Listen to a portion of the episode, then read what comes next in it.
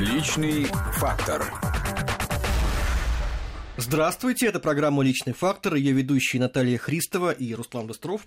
И сегодня у нас в гостях очень интересный, самое главное, хорошо вам известный человек. Заслуженный врач Москвы, главный врач городской клинической больницы номер 71, ведущий рубрики в программе «Полный контакт», становится уже интереснее, и ведущий программы о самом главном на телеканале «Россия», доктор Александр Мясников. Александр Леонидович, здравствуйте. Здравствуйте, Александр Леонидович. Здравствуйте. Спрашивайте, что вы хотите узнать из моей многотрудной и многолетней жизни. Ах, вот сами вы описали свою жизнь. Я знаю, что не так давно вы завели страничку в Инстаграме. У нас человек современный, продвинутый доктор, да. Очень интересный у вас аккаунт. Видно, что вы вдыхаете жизнь полной грудью, там многое о работе, о путешествиях. С большим удовольствием живете, как мне кажется. А вот как вы сами вы все-таки описали свою жизнь, охарактеризовали ее, этот ваш вот длинный путь? Вы знаете, ведь э, мы меняем души, не тела, как когда-то сказал Гумилев.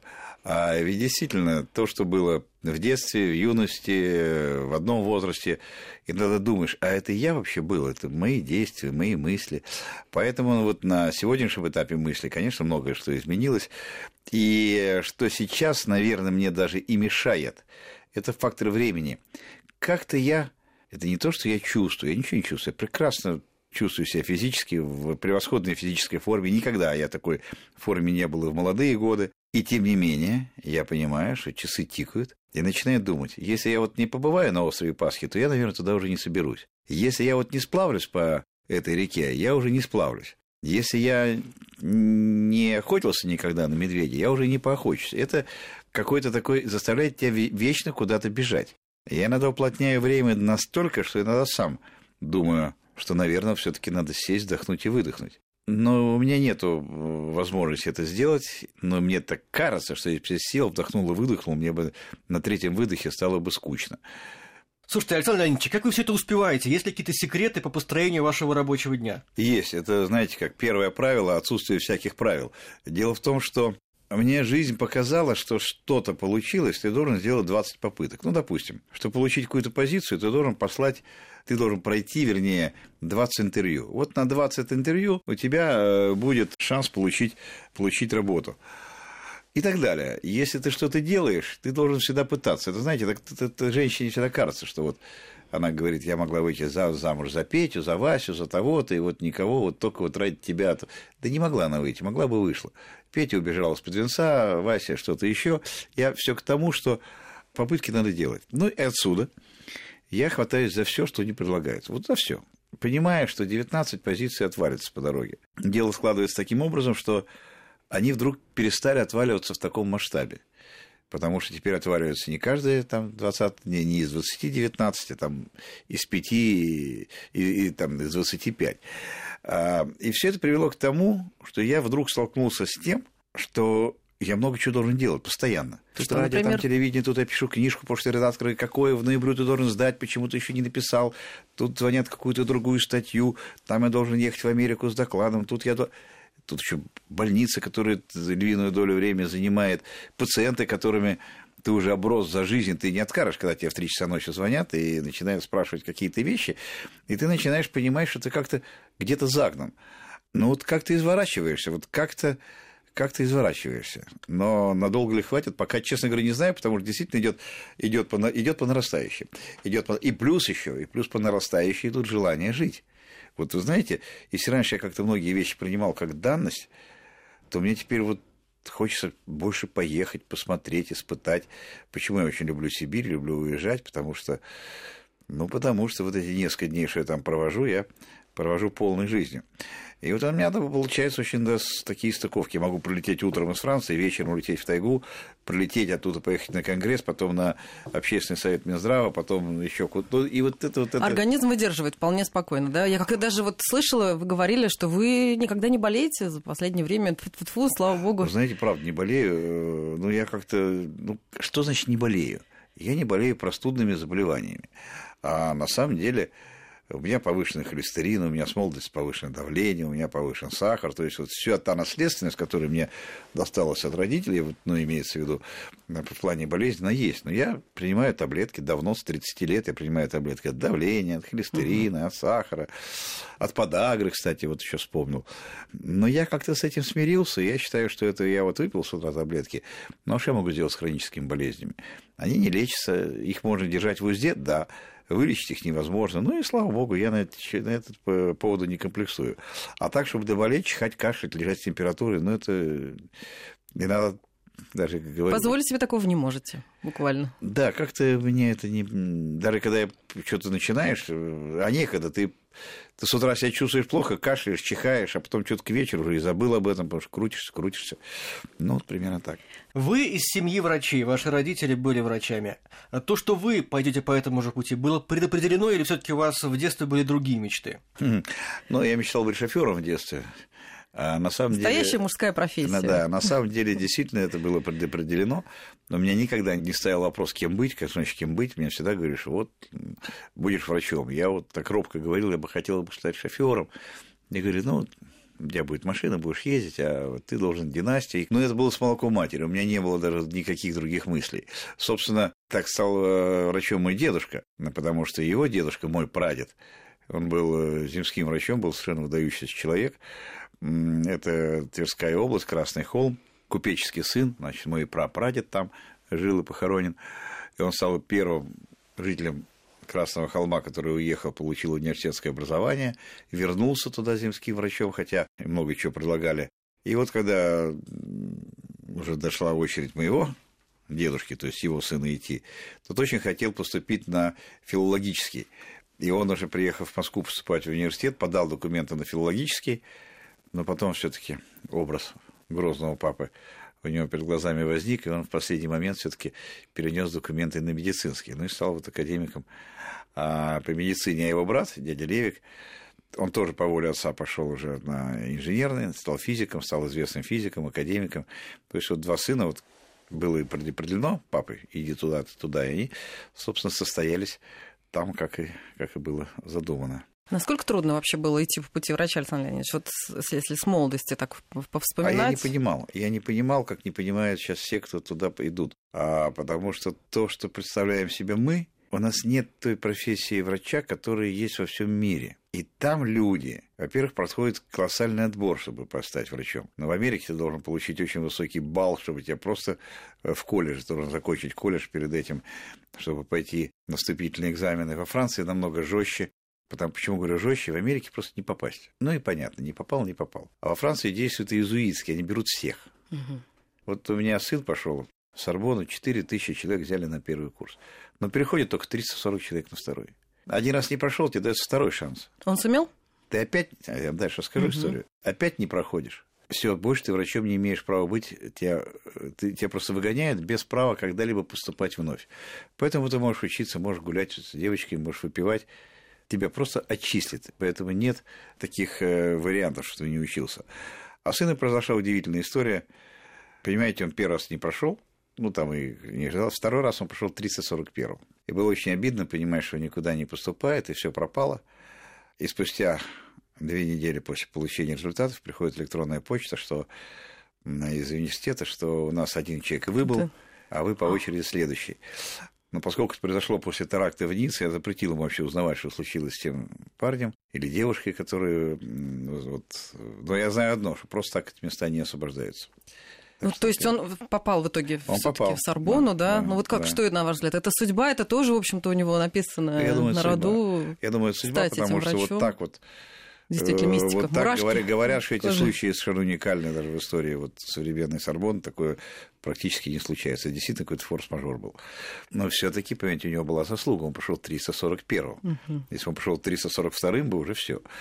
Так что... И как сейчас успехи у него? На каком он курсе или он уже закончил?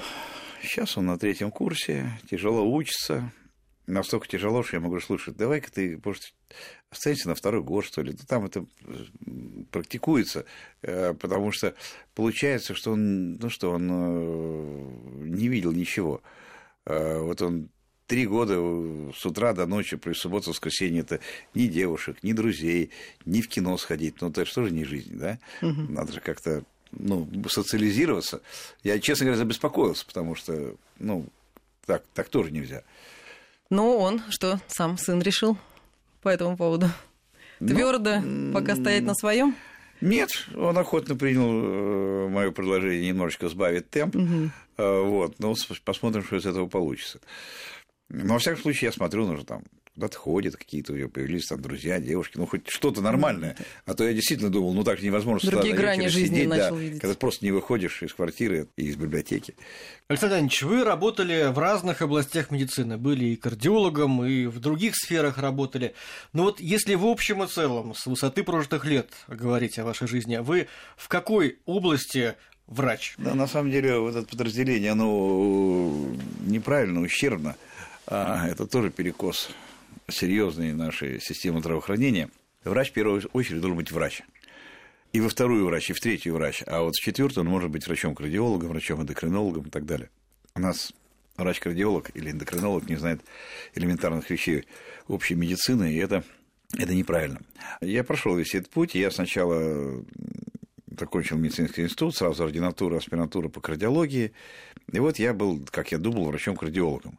На самом деле был плохим врачом-кардиологом, как я потом понял, а, потому что даже у нас в Институте кардиологии, с Союзом научным исследовательским институте а, кардиологии, больных с этажа, где лечили гипертоническую болезнь, если у него возникала стенокардия, переводили на первый этаж, там, где стенокардия. И наоборот, больных с гипертонией из отделения стенокардии появились... Ну, то есть, даже не специализация, это просто уже потеря всякого, всякого здравого смысла. И потом попал в Африку.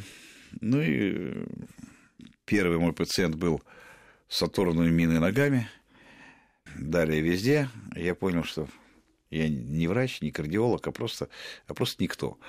Но поскольку других не было, и надо было что-то делать, я приходилось учиться на ходу. Тогда я понял, что надо быть в первую очередь врачом общей практики и понимать все. Вернувшись ненадолго в Россию, ну, потом я очень долго поработал в Африке, там так получилось, что я поехал врачом группы геологов, потом все попали в плен, кого убили, кого в плен увели.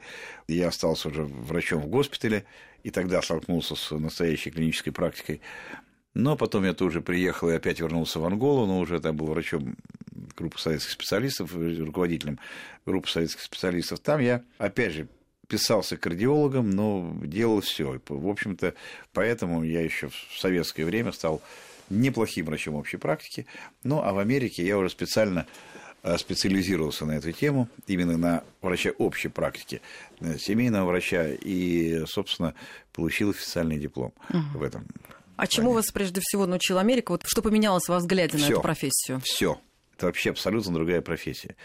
Медицина у нас – это остатки нашего не очень правильного представления о медицине 70-х, 80-х годов. И вот тогда медицина резко во всем мире изменилась. А мы, она была не до того. У нас был развал страны, мы теряли республики, кровоточили по линии разрыва, нам было не до этого. И спустя 20 лет, когда мы хоть более-менее оглянули, что происходит вокруг, и пытаемся что-то выстроить, мы выстраиваем, исходя из той медицины, от наших представлений о той медицине. Мне все говорят, а вот в советское время было, а то было. Да, было. Но она была на то время достаточно развита со своими недостатками. Но сегодня той медицины в мире больше нет. Сегодня у меня сын не изучает анатомию. Он не изучает так углубленно физиологию. Он изучает медицинскую генетику, биомеханику, статистику. Другое стало. Э, пришла система алгоритмов, пришла система унифицированных действий всех врачей. У нас один, ты идешь к одному врачу, он говорит тебе одно, идешь к другому, он тебе говорит другое, к третьему, он говорит, тебя эти двое вообще убить хотят. Вот в мире уже не такая медицина, и тоже недовольны население, вот она может быть механистическая, она, она больше напоминает отношения на автосервисе, клиенты и автомеханика. Нет этого э, душевного отношения, но живут они дольше, болеют меньше, а это самое главное. Вот на этой интересной ноте мы прервемся на новости и продолжим. Личный фактор.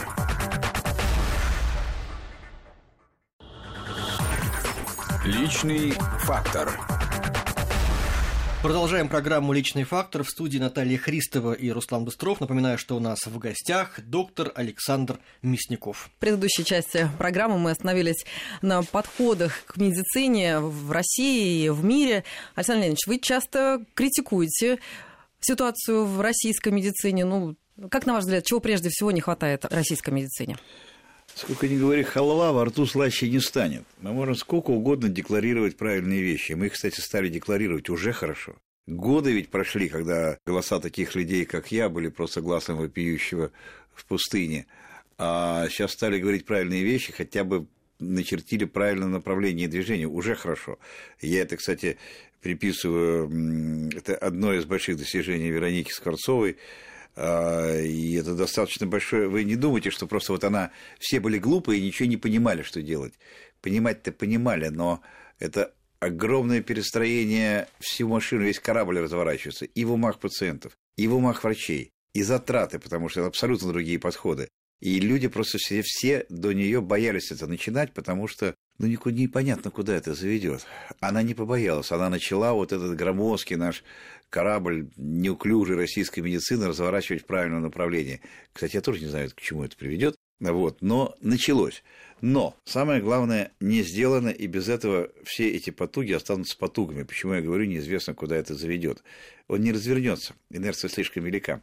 Начинать надо с первого и единственного обучения врачей, да уже не врачей, студентов. Вот мы сегодня начнем обучать студентов по-новому. Реформа в правильном направлении начнется только через пять лет, когда эти люди станут врачами и выйдут. Надо создать врачебную среду правильную. Но вопрос, а кто будет обучать этих студентов? Наши преподаватели тоже не знают этого. А где их взять? Где взять учебные материалы? Выход простой, он есть, он взят во всех слаборазвитых странах. Пускай вас не покорежит слово «слаборазвитый». В отношении медицины мы слаборазвитая страна. В Турции было точно как у нас 15 лет назад. И посмотрите, что сегодня. То же самое в Индии, э, во многих местах Китая. Они взяли англоязычные пособия, которые есть в открытом доступе, они есть в интернете. Вот я сейчас вам кликну, все будет, не надо ничего, не красть, ни Джеймс Бондов посылать, ни Штирлицев. Все есть в открытом доступе. Возьмите. В Турции, вы думаете, учат студентов-медиков на турецком языке? Нет, на английском. Это как когда-то латынь. Медиков всегда учили на латыни, Кембридж, латынь. Это стандартный сегодня язык врача. Не зная его, ты не можешь быть врачом. И когда меня спрашивают, что в школе, на какие предметы делать упор, я хочу стать врачом, или мой сын хочет стать врачом, я говорю, на английский язык. Все остальное не надо. Все остальное вы получите. Вот когда мы возьмем правильные учебные материалы, когда мы натаскаем правильно преподавателей, что они должны говорить, и как преподавать, и начнем учить врачей по-другому, вот тогда у нас все получится. Пока мы это пытаемся делать. Кстати, мы это пытаемся делать в Москве. В Москве уже пытаются ввести так называемый стандарт московского врача, который соответствовал бы международным стандартам. У нас есть целевая ординатура, где мы пытаемся готовить врачей вот, вот так, как я говорю. Но вы понимаете, что Москва – это капля в море по сравнению со всей страной. Но хотя бы пример. Я почему говорю, сдвиги появились? Вот еще 10 лет назад было просто грустно няня, совсем грустно. Сегодня появилось. Но вот вы видите, в Москве идут изменения. Тоже в правильном направлении разворачивается корабль. Сколько демонстраций, сколько нареканий, прозвал здравоохранения и так далее. Поэтому любое изменение... И потом, мы ведь разворачиваем, ну, э, образно, этот корабль впервые, конечно, делается с ошибками. Конечно, многое делается не так. Конечно, многое делается просто вот, ну, надо делать, вот изначально понятно, что не так. Но опыт сын ошибок трудных, пока ошибок нет, не было, и опыта не было. Сейчас он появляется. И я думаю, что когда это все-таки выйдет уже на всероссийский масштаб, таких ошибок, которые были сделаны, уже не будет. Громко и часто говоря вот на эту тему, вы выходите за рамки просто вот профессии врача, вы уже выступаете как общественник. Вот почему? У вас вы такой по характеру, вот я сидели характеру. бы спокойно в своей я клинике, не могу, не руководили могу, бы коллективом. Не могу я сидеть спокойно, мне скучно, я не могу сидеть спокойно. И потом, мне безумно обидно, когда я смотрю на каких-то... Я часто езжу во Францию, у меня там сын учится, в Америку, в силу того, что я там много лет провел, работая, и у меня там связанные научные интересы и так далее. Мне обидно, почему они это заслужили, а мы нет. Почему они извели, допустим, тот же пневмокок или корь, а у нас вспышка. Почему они от каких-то болезней забыли, что это такое, А у нас миллионы людей страдают. Почему у них туберкулез на 100 тысяч 6 человек, а у нас 100 человек, больше, чем в 15 раз? Ну почему? Ну что, мы, мы ведь заслужили быть такими же. Если бы это было просто генетически у нас печать, русский должен болеть туберкулезом, корью и диабетом. Ну, понятно, да, генетически. Но это же не от этого. Болеем диабетом, инфарктом, инсультами, потому что нас травит пищевая промышленность, потому что она даже не собирается разворачиваться. И чтобы вы не кричали, хоть и боритесь вы на ток-шоу о пальмовом масле. Но оно будет, потому что оно в десятки раз дешевле. Если оно перейдет на другое, вы просто не будете покупать, все это будет стоить продукт запредельно дорого. И так далее, и так далее. Но это даже не начинается, это надо начинать. Ведь просто простая организация, как с медициной, я же вижу, что с медициной изменить нужна просто воля политическая, воля и населения тоже, чтобы просто перейти на другие рельсы. Это будет болезненно, встретить определенное сопротивление. Я вообще считал, что вот такую глобальную реформу здравоохранения надо решать только через референдум. Что врачи год объясняли смысл реформы, объясняли каждому. Потом проголосовали. И если скажут «да», вот тогда уже делать, потому что просто не пойдет, коснется каждого. Меня, вас, ваших детей, вашей мамы, вашей бабушки коснется сто процентов. Поэтому мы имеем право сказать, мы хотим этого или нет. Но мы также должны понимать, что мы же вымрем, если ничего не будем делать. Пускай вас не пугают эти игры, не обманывают эти игры статистикой, что у нас там рождаемость. Это, это все хорошо, это больше политические манипуляции. Если посмотреть реально, как посмотрело агентство Bloomberg, капиталисты проклятые, то мы где-то там за Гвинеей Бисау с третьего места с конца. К сожалению, это очень близко к правде. Ну, понятно, что в медицине проблем много. Но когда вы стали руководить собственной клиникой, у вас появилась возможность эти проблемы исправить, хотя бы в рамках собственной больницы. Что вы сделали первое, когда стали у руля медучреждения? А вы знаете, я ведь, э, когда пришел, я очень удивился, что я ведь шел и думал, я вот я же знаю, как сделать, я сейчас все переделаю. Угу. И когда я подошел, я понял, что это как здание старое, ветхое, но стоящее. Я сейчас потяну хоть один кирпичик, оно просто рухнет. Потому что невозможно создать этот коммунизм в отдельно взятой стране. Это должно быть, это не может быть волевым усилием сверху. Как ни странно, я пошел экономическим путем. Нет, ну, конечно, во-первых, я привел своих замов, которые ходят со мной уже 15 лет, и, и они, собственно, идеологическую медицинскую составляющую привносили Например, это, вот у нас сегодня ставятся диагнозы, которые пять лет назад просто не ставились. Но мы их не потому, что этих больных не было, их никто не определял. Это все грипп и грипп, ну, условно, а не какой-нибудь там атроид. У нас стали появляться диагнозы, которые просто гордость, которые появляются теперь уже каждый, каждый месяц появляются такие больные. То есть врачи уже научились это. Это, ну, это долгая э, преподавательская работа. А вот реально что изменилось? Но ведь не секрет, что энное количество лет назад ты приходил и все, операцию, ты все платил врачу. Это были определенные расценки, сустав поменять это, это, это, анестезиологу, нянечки, все это было пропитано этими вещами энное количество лет назад. Вы можете сколько угодно запрещать, но если вы ничего не дадите взамен, это будет, ну, ну запрещай, ну дальше что. Но с этим бороться было нельзя. Все довольно сильно изменилось, как только мы перешли на одноканальное финансирование. То есть Многие больницы это разорило. Не в Москве, я имею в виду в России, потому что мелкие больницы не могут себя прокормить, исходя из низких тарифов общего медицинского страхования. И мы сначала я запаниковал, ну, одно дело, тебе дают деньги, у тебя гарантированная зарплата, закупка медикаментов. Департамент перевел деньги, ты купил. И тебя вообще трава не расти. Ну и не расти, и никого это не расти, и никому это не волновало. Поэтому кто-то там по карманам себе, извиняюсь, тырил потихонечку. И все были счастливы, кроме больных. А потом, когда получилось, что зарплата, коммунальные услуги, питание больных, лекарства. Все мы должны покупать сами на заработанные за фонд, за больным идут деньги. Теперь тебе никто ничего не даст. Как-то все волшебным образом изменилось. Я стал оставлять деньги врачей в отделении, ну, то есть, вот заработанные их деньги я не забирал и делил на, на всю больницу. Если это отделение хорошо зарабатывает, врачи будут получать намного больше, чем отделение, где зарабатывает меньше. У меня была разница, ну, колоссальная, в разы была разница между зарплатой врачей, причем вызывало нарекания вплоть до прихода прокуратуры с проверками, что люди писали.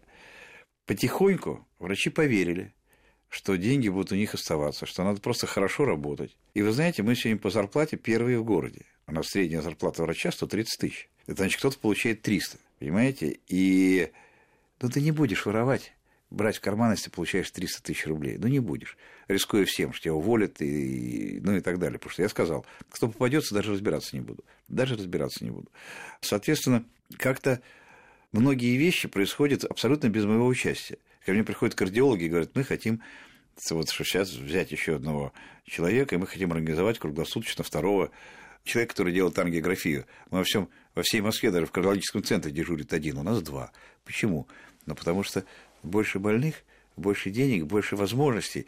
Допустим, ко мне приходит там микрохирурги говорят, вот давайте мы вот эту операцию ведем э, в стандарт, сейчас попросим, э, запросим э, на высокотехнологичную медицинскую помощь, мы можем это делать. Люди почувствовали вкус к... Это не то, что автономия каждая, но просто оказывается, если убрать у людей вот этот пресс обязаловки и хорошо им платить, и они будут понимать, что они заработают, получат деньги, это оказался огромный стимул. Настолько, что я даже удивлен, что... Ну, некоторые уходили, некоторые уходили, некоторых не устраивало. Почему? Ну, понимаете как, чтобы зарабатывать, правильно работать, ты должен иметь какую-то ну, куда проще, ничего, вот так вот сидеть, по-прежнему там себе там по 10 э, тысяч карман класть. Ну, да, наверное, но это не интересно. Вот это неинтересно. Это вот, как-то непрофессионально. Вот да, вот тем, кому, кому, это, вот, кому это неинтересно, те у меня остались. Те остались, и я... Причем это все те же, это не мои врачи, это врачи, которые там работали. Это, собственно, сформировались. Но, грубо говоря, им дали, вот, дали, дали вздохнуть, и они дышат. Мы сейчас снова должны прерваться и вернемся буквально через несколько минут. Личный фактор.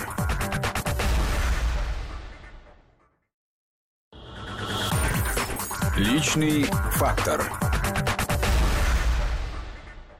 Ну что ж, последняя часть нашей программы. У нас в гостях, напомню, доктор Александр Мясников. Продолжаем разговор. Вот в оставшейся части программы хотелось бы побольше поговорить о самом таком интересном, о личном, о самом вкусном. И опять хотел бы я вернуться к Инстаграму, к вашему, в котором, в общем-то, вы описываете свою жизнь через фотографии. И вот что я там заметила.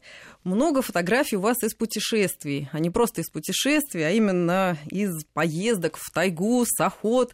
Вот на этом бы этапе жизни особо хотел сейчас остановиться. Это самое, наверное, любимое занятие, самая моя отдушина – это тайга – это в частности Хакасия, она по нескольким понятиям э, отдушина. Во-первых, друзья. Я приобрел там друзей, увидел других людей. Вот мы в больших городах, но мы другие. Нам надо лгать, изворачиваться, выживать, хитрить. А без этого мы не сможем. А мы своего рода ущербны. Я когда попадаю туда, я вижу людей, которые отвечают за свои слова, которые в очень трудной судьбы. У меня все друзья, все сидели по тяжелым статьям, без единого человека. Вот это поворот. Да. А, так, а там э, статистика, понимаете как? Вот один убил при самообороне, другого оскорбили, и он убил, третий, и вот это все, понимаете, они вы, и вот все, я, вот послушаешь эти истории, но это Шекспир, это реально шекспировские истории, совершенно такие откровенные, открытые. И вместе с тем я не знаю более честных людей, вот реально честных, которым я могу доверять жизнь себя, своего сына. А мы с сыном многие годы ездили вместе. Вот, вот в этом году он не поехал, не мог вырваться. А это реальная жизнь. Они мне, они мне жизнь спасали не раз, понимаете? Смешно, люди, которые отбирали жизнь у одних, спасают ее мне. И вот эта мужская дружба, она очень... Это было первое, это еще до природы, то, что я почувствовал. Ну и, конечно, вы знаете, можно сколько угодно говорить, что Бога нет, что там еще нет. Помните, как у Булгакова, что же вас, что не схватишь, того и нет.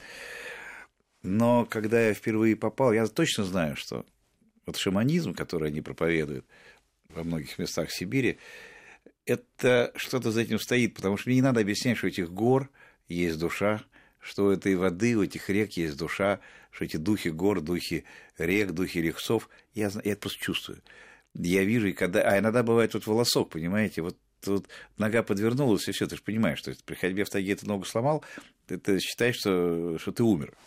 Ну, вариантов-то никаких нет. Там, где мы ходим, там не ходит никто, вообще никто. А, мы же не по тропинкам ходим. Вот. Да, вы забираетесь в такие труднодоступные Да, мы- места, мы- где, мы- пожалуй, никто не ходил, а может никто быть, и не прежде. ходил. Вот сейчас вот мы пытались там выйти в одно место, и были геологи, они говорят, вот геологи шли по нашим местам. Смелые вы люди, а? Да, мы, они говорят, вот в прошлом мы видим, вот тут у вас распилы, тут это. Это вы ходили? Я говорю, ну кто кроме нас тут мог ходить? То есть по нашим следам шли геологи, можно гордиться. Мы, конечно, пробивались. Отсюда и охота. Я никогда не любил охоту как таковую, всегда считал, что животных убивать не надо, я их очень люблю. Но там, там кушать-то хочется. И потом это не то, что охота, ты сидишь на вышке, тебе егерь там загоняет чего-то. А если ты хочешь что-то добыть, ты должен так потрудиться, что ты уже без ружья голыми руками придушил бы. Потому что столько сил потратил и энергии на это, что уже, конечно, начинается такая. Это даже не азарт, это просто Уже выживание, да? на выживание. Ну и потом, это не просто, вот, допустим, даже если идет какая-то охота, и ты потратил день, там, дикое количество сил по сопкам, по горам, и ты, допустим, видишь зверя, и ты понимаешь, что на другой сопке ты его убить ты можешь, а достать ты его не сможешь. Ну или ты потратишь еще два дня, там, вынося его, и ты понимаешь, какой смысл стрелять, если ты не сможешь его съесть. То есть это разные вещи. Охота ради удовольствия, и если ты в двухнедельном походе, э, ну, да. Не, ну, конечно, есть тушенка, есть макароны, все с собой есть. Есть спирт, честно скажу, без него там просто... Ну, знаете как, ну, если у тебя, допустим, 7 дней дождь, переходящий в ливень, а ливень в мокрый снег, это как? Почему так? Он, это 24 часа. Ночь, день, ты костер, все тебе капает в тарелку, в миску, стекает с палатки, ты под дождем эту палатку разбиваешь себе. То есть, ну, приходится согреваться, конечно. А это сильно меняет вот вас, ваш привычный образ питания и как-то вот подрывает всю эту систему привычную? У меня вот интересно, тут я стараюсь не есть вредно, ограничивать калории, ну и вроде как так привыкаю, но я знаю, что в тайге я буду есть все. Изначально я начинаю. Это вы так себе Завтрака. волю такое расслабление даете, да? И интересно, что тут ты соблюдаешь все, ничего не ешь и толстеешь, а там ты ешь все и худеешь. Ну, это стресс, это, конечно, холод, а потому что действительно обогрев идет огромное количество калорий, ну и, конечно, невероятные физические нагрузки, потому что приходится ходить, таскать, пилить, лазить, ну вот это все. Причем интересно, что зимой всегда идем на снегоходах, и я там увяз, отстал, ребята уехали. Как мне хотелось заплакать, броситься в снег, забить руками, ногами, сказать, не хочу, не могу больше. Я засмеялся, потому что, ну, кому именно рассказать это некому. Либо ты здесь замерзаешь, либо ты, потому что минус 40, либо ты идешь. Вот ты все, у тебя нет возможности быть слабым. Вот что. Почему мне еще нравится тайга? Потому что мы все слабые, у нас одно, другое, третье. Но там ты, ты не можешь у тебя быть слабым. Ну, кто тебя на себе подтащит? У нас был случай, когда мы взяли одного человека с собой, он никогда не ходил по той простой причине уважительной, что он сидел 15 лет в тюрьме. И вот он вышел, и сказал, ой, ребята, я вот пропустил, сидел, хочу с вами. И мы попали, это было прошлой зимой, мы так намерзлись, минус 40, снега, третий день. И один раз мы думали, что вообще уже погибли, потому что мы все увязли, ночь. В общем, когда мы вышли к избушке, охотничьи запили печку, он обнял ее руками и сказал, я, говорит, я 15 лет на зоне, я мастер спорта по борьбе. Ну нафиг мне это все было надо. Показательно. Да. Ну а как вы питаетесь в обычной жизни? Потому что, судя по фотографиям, вы можете позволить себе много лишнего. Вы знаете, я считаю, что нет э, вредных продуктов, нет полезных Вот продуктов, есть правильный и неправильный образ питания. Если ты питаешься правильно, ты должен себе позволять. Потому что, как Герцен сказал, нет ничего хуже, чем угрюмые постники. Герцена не люблю, но сказал правильно. Человек должен радовать себя. Едой, напитками, чему радовать, понимаете, радовать. Говоришь, я это не буду никогда, потому что я его не буду никогда, но не будешь ты, ну, я не думаю, не вижу от этой пользы, от этого пользы. Поэтому хочется, обязательно съешь. Только потом будь добр, отплати. А потом уже не хочешь, ты не можешь постоянно питаться так. Ты съел, если ты постоянно питаешься пельменями, ну, на третий день ты вкус их перестаешь чувствовать, а через неделю это просто для тебя просто обычная еда. Но если вот как я макароны ем один-два раза в год, ну, я их делаю с чесноком, с зеленью, с сыром, но для меня это божественно, мне никакая, никакие умары сюда даже близко не идут. Но я ем это раз-два в год. Так и тут. Если я, допустим, иногда съем пельмени, просто самые простые, тупые, отварные в пачке, для меня это нектар, потому что я могу себе это позволить ну, два раза в год тоже от силы. Ну, вот так вот и так. А и любимые живем. блюда какие у вас? А любимый, ну, я, э, вы знаете, то, что я реально люблю, вы будете смеяться. Я люблю тушенку, я люблю макароны с тушенкой, я люблю гречневую кашу, я обожаю рис, я обожаю цыплят, я обожаю хлеб, э, багет с маслом. Это вот то, что я люблю. Ну, вы же понимаете, что... А, ну и, конечно, вверх это жареная картошка, селедка это жареная картошка. Вот жизнь отдам за нее, за драники. А, то есть я нормальный в этом плане человек. Но я понимаю, что это все нельзя, поэтому питаюсь я достаточно. Ну как, у меня вот эти всплески, потому что я обычно съедаю утром яйцо, выпиваю кофе, в обед я съедаю куриный бульон, мне на работе просто делают там кусочек курочки. Ну а вечером я понимаю, что надо есть фрукты, овощи. Я их, конечно, съем без удовольствия, но уже в основном стараюсь есть рыбу. Я уже приучил себя к рыбе, мне она достаточно вкусна. Ну вот, хотя, конечно, иногда вот так вот сидишь и думаешь, сколько той жизни. Купишь мясо, зажаришь, так тебе хорошо становится на душе. Но это должно быть не каждый день, конечно, не каждый день. А занятия спортом и физкультурой в этом случае как? А это обязательно. Без, вот без этого нельзя. Это Сколько раз в неделю? Или так ну, пять, тяжело сказать? Пять. Да что вы? Да, пять это раз. когда вы успеваете? Э, а вы знаете, это все ерунда. Какой у вас метод, раскройте? А у меня очень просто. Э, я в повседневной жизни я должен непрерывно от 50 до 70 раз присесть, просто встану, сел, стол, пристал. Это вот присесть 60 раз, это ровно полторы минуты. Вы хотите сказать, что полторы минуты? Нет. Есть. Отжаться от пола 100 раз, это еще полторы минуты. Это также, это, так сказать, облегченный вариант. Ну и плюс у меня три раза в неделю это тяжелые нагрузки со штангой. Это стабильно, три раза в неделю. И два раза в неделю плюс-минус это бокс, борьба, э, такие. Мужские, такие мужские вещи. Раньше я этим пренебрегал, а потом чувствовал, что у меня стал неповоротливым, стал негибким. А когда-то я занимался борьбой, решил восстановить. Боксом никогда не занимался, но мне сейчас очень понравилось. Вот, вот мы молотим друг друга с, с таким энтузиазмом молодых. Есть у вас какая-то полезная привычка, которая помогает вам настроиться на позитивный лад? Вот каждое утро. Или... Да, конечно. Я просыпаюсь и говорю, спасибо, Господи, что я живой. И это, и все. И когда мне что-то нет настроения, думаешь, плохо, нет денег, вот КРУ пришло. Иду в обход реанимацию и думаю, Господи, руки есть, ноги есть, дышу сам, писаю сам, что мне еще надо? Спасибо, Господи. На этой замечательной ноте мы завершаем нашу беседу. И, может быть, маленький вопрос еще. Каким одним словом вы могли бы себя назвать, но только чтобы это было не слово доктор? Ребенок. Спасибо вам большое, Александр Леонидович. И тоже будьте здоровы, пожалуйста. Напоминаю, что у нас в гостях сегодня был доктор Александр Мясников. Спасибо, что нашли время, и до новых встреч в программе. Да, с удовольствием. До свидания. Личный фактор.